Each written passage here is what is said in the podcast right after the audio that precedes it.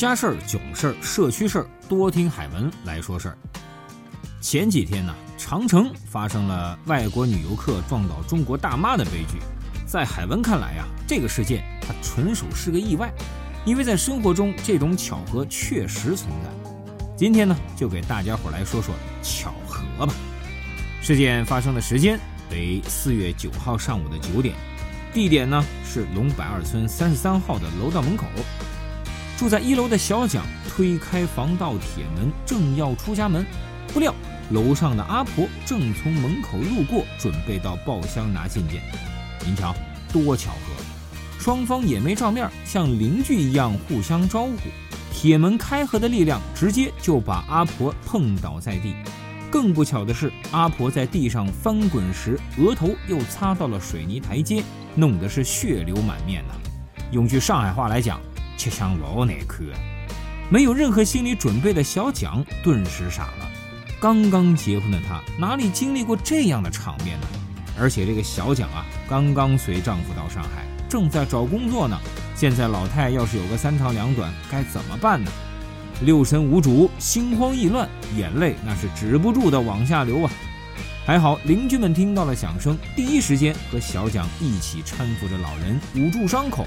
同时打电话叫来了居委的同志，大家伙推着轮椅一起把老人送到了长宁中心医院急诊部，脑部 CT、拍片、消炎，一套程序都走了个遍。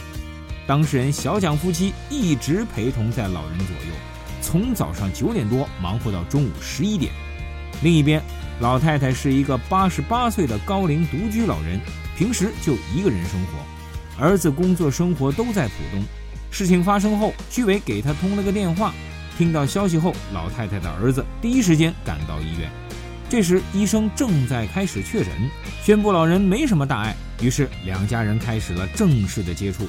此时，这位老太太的儿子显得很大气，既没有大吵大闹、歇斯底里，也没有狮子大开口、漫天要价。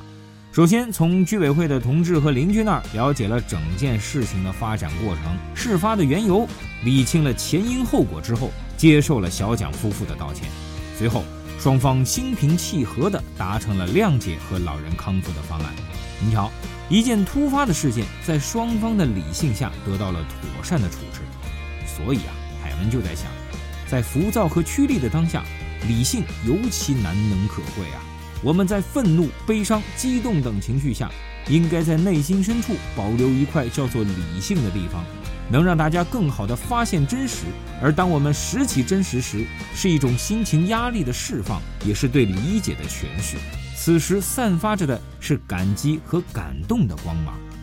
好了，今儿个海文说事儿就到这里，我们下期再见。